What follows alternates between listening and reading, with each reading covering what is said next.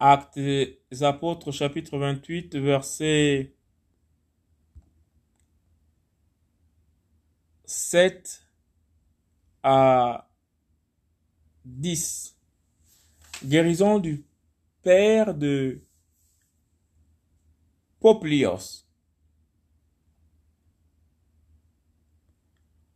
Or, il y avait près de cet endroit des terres qui appartenaient au premier de l'île, du nom de Poplios, qui nous reçut et nous logea pendant trois jours d'une manière amicale.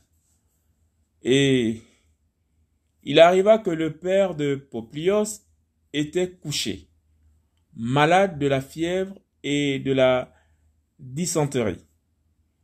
Paulos, étant entré vers lui et ayant prié en lui imposant les mains, le guérit. Cela étant donc arrivé, les autres habitants de l'île qui avaient des maladies vinrent aussi et furent guéris. Ils nous rendirent aussi de grands honneurs et au moment où nous embarquions ils nous fournirent ce qui était nécessaire.